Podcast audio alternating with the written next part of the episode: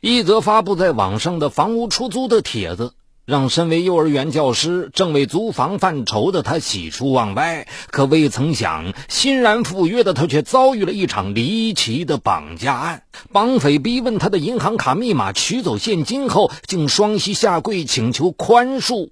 在绑架者被警方抓获后，善良的他做出了一个出人意料的决定。敬请收听本期的拍案故事。为绑匪募捐。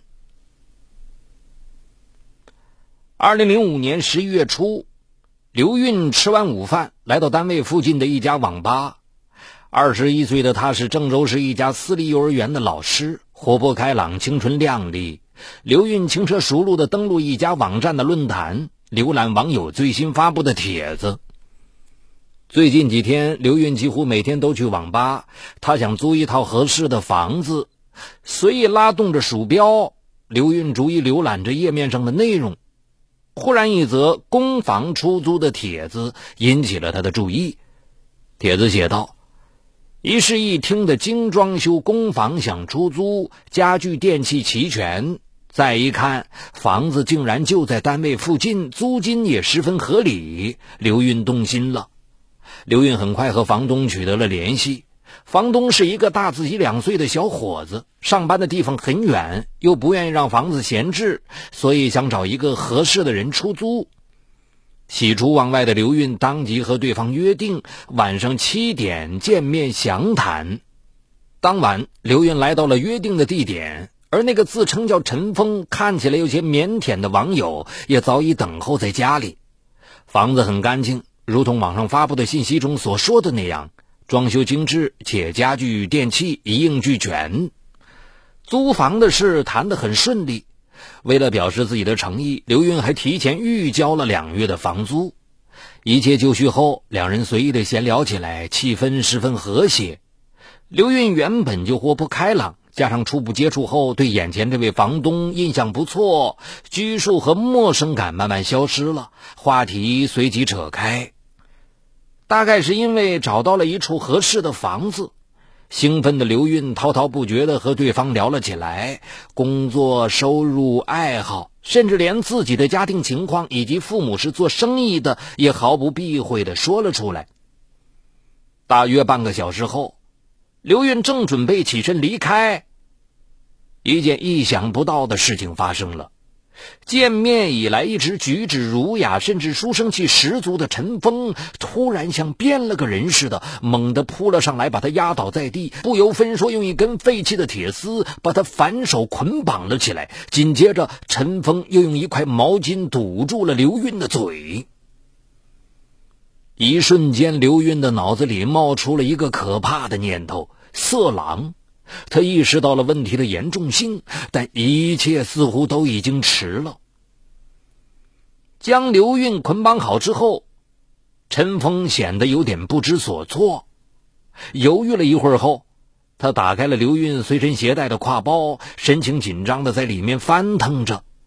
很快，一些现金和两张银行卡被他找了出来。陈峰激动地向刘运低声逼问密码，并保证不会伤害他。刘运不敢怠慢，立即如实说出了密码。记下密码后，陈峰检查了一下刘运被捆绑的双手，将他的双脚固定在暖气片上，将电视机调到最大音量，才放心的离开。听到重重的关门声后。刘运长长的舒了一口气，悬着的心稍微平静了一些。看样子陈峰只是劫财，他现在暂时安全了。幸好手机没有被搜走，应该趁着这个时候赶紧想办法，不然等陈峰取了钱回来后就更加被动了。手机就装在牛仔裤的后兜里。刘运努力弯曲被反绑的双手，身体尽量后仰。终于成功的从裤兜里抽出了手机，刘运用勉强可以活动的两个手指，侧着身体开始拨打幺幺零。然而试了几次后，他放弃了，电视音量太大了，而手机又无法放到耳边，根本就不能呼救。打不了幺幺零，就只能给同事发短信了。刘运强忍着内心的恐惧，不顾已经勒进手腕里的铁丝摩擦的疼痛，用了近十分钟，才在手机上拼出了“报警，我被绑架”几个字。发送，重复发送，再重复。当他不间断的把这条短信连续发送了三遍之后，门突然砰的打开了。陈峰神色紧张的回来了。刘运赶紧原地坐了下去，手机被紧紧压在身下。门被关上后，大口喘息的陈峰好像没有注意到刘运的异常。他把两张银行卡重新装进了刘运的挎包后，快步走到刘运的面前，从上衣口袋里掏出一叠现金。密码是真的，两张银行卡里我取了八千元。我不是你想象中的那种人，我实在是走投无路了。我答应过你。只要密码是真的，我绝对不会伤害你。但我不知道放了你之后，你会不会报警？说到这里，他停了下来，死死盯住了刘运的眼睛。不知道对方的意图，也不知道接下来会发生什么。刘运下意识的往墙角挪动。就在这时，一幕意想不到的情形发生了。陈峰突然弯腰抓住了刘运的双肩，紧接着竟扑通一声跪倒在地。求你，求你出去以后不要报警！我绑架你是为了救我妹妹的命，不然我妹妹只能等死了。突如其来的举动把刘运惊呆了，他觉得不可思议：绑架者得手后竟然向受害人下跪谢罪，这是怎样的举动？这是一个怎样的劫犯？但理智很快告诉他。不能轻信绑架者的话，说不定又是一个圈套。可是面对一个毫无反抗能力的弱女子，他也没有必要再设计什么圈套啊！这到底是为什么呢？转瞬之间，无数个好奇疑问接踵而至。管不了那么多了，先顺着他的话答复吧。他告诉陈峰，八千元对他来说不是大数目，只要不伤害他，他肯定不报警。然而，刘运表面上故作轻松的和陈峰交流，暗地里却心急如焚。尽管陈峰不断表示不伤害自己，但始终不愿放自己出门。最让刘运担心的是，同事是否收到了自己的短信，会不会当成玩笑置之不理？一个多小时过去了。就在刘运感到随时都可能崩溃时，一阵刺耳的警笛声传来。刘运心中一阵狂喜，他知道警察终于来了。刘运极力平静下来，琢磨应付的方法。做生意的父母曾告诉过他，一旦遇到紧急情况，比如被人劫持绑架，千万不要激怒对方，尽量拖延时间，看准对方心态的时候，要主动出击，用利害关系彻底软化他们的心。因为这些人中，除了少数凶残者外，其实很多人的心理都十分脆弱。他偷偷看了一眼身边的绑架者，大概也是因为听到了警笛声，陈峰面色苍白，神情慌乱。刘运心里有数了，别再做下去了。你不伤害我，警察肯定会对你从宽处理的。刘运大胆劝说道。这句话让陈峰条件反射似的，一把勒住了刘运的脖子，把他推到了身前。几分钟后，警察开始敲门，见敲门没有回音。警察退了回去，很快有人通过高音喇叭喊话，希望屋里的人保持冷静。陈峰的手臂越来越用力，刘运感到呼吸有些困难，但仍然坚持着一言不发。他坚信，此时自己越镇静，绑架者就越会有压力。加上警察的心理攻势，绑架者松手是迟早的事。气氛紧张的令人窒息。十分钟，半小时，一小时，两个多小时在僵持中过去了。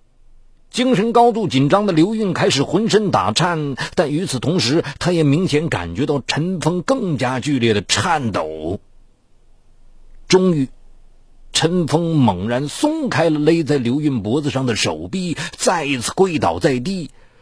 对不起，求你撒个谎，不要说出绑架的事情。我不能坐牢，我不能眼看着我的妹妹死啊！门被打开了，几名警察冲了进来。很快，陈峰被戴上手铐押了出去，而此刻的刘运也虚脱的瘫坐在地。对刘运来说，这绝对是一场噩梦。尽管有惊无险，可他仍然有种站在死亡边缘的感觉。做完口供笔录后，刘运在同事家待了整整三天，没有出门。第四天，刘运突然无缘无故的想起了陈峰的下跪举动，想起了他说的那些话。虽然刘运早已把他看成了一个令人恐惧的绑架者，但他的好奇心却怎么也压制不住。自始至终，对方的举动都不像个穷凶极恶的人。难道他真的有一个等着钱救命的妹妹？好奇心越来越强烈。第五天下午，刘运来到了主办此案的郑州市公安局刑警大队。由于是受害者，办案人员热情的接待了他，并将几天来调查证实的一些情况详细做了介绍。陈峰今年二十三岁，毕业于河南省荥阳师范学院，后分配到郑州市惠济区工商联，负责单位的宣传报道工作。案发一周前，刚因工作出色被提升为办公室主任。父亲患癌症，几年前去世，家中欠下了近二十万元的外债。目前和母亲及妹妹陈文一起生活。二零零五年四月。陈文被确诊为严重的红斑狼疮，无奈辍学四处治疗，但由于经济拮据，一家人根本无法筹集到医疗费。十月，医院下达了病危通知书后，陈峰只好将妹妹接回家里。恰巧这时有位亲戚要出国，考虑到他们的困境，便将一套闲置的房子托付给陈峰，让他出租后换取一些收入，维持家庭生活。巧的是，就在陈峰在网上发布了租房信息的当天，刘运就主动和他取得了联系。起初，陈峰只是单纯的想出租房子，可得知刘运家庭条件较好时，他突然想到，因为没钱治疗，手指手掌已经开始溃烂的妹妹，冲动之下便萌发了绑架、抢劫刘运，为妹妹筹集医疗费的念头。此外，办案的同志还告诉刘运，尽管陈峰和妹妹感情十分深厚，甚至为救妹妹不惜以身试法，但实际上陈文并不是陈峰的亲妹妹，而是他的父母领养的。只不过多年来，全家人为了不让陈文有自卑感，一直没有说出真相。听了办案警察的话后，刘运愣在了原地。原来陈峰的下跪举动背后的确有隐情，那番抢劫是为了救妹妹命的话，竟然是真的。但现在他触犯法律，失去了自由，真的只能无可奈何的看着妹妹死去了。何时离开刑警队，如何回到同事家里，刘运已经毫无印象了。他的脑海里反复出现着陈峰面对自己下跪的情形，耳边反复回想着陈峰说过的那句话：“我不能坐牢，不能眼睁睁看着妹妹死去。”第一次，刘运失眠了。事件的真相触动了一个姑娘的善良本性。一个连他自己都有些不敢相信的念头，开始像雨后春笋般在刘云的脑海里滋生成长。真的应该帮帮那个小妹妹，可怎么帮？一个人能力有限，而且有限的救助也肯定解决不了问题。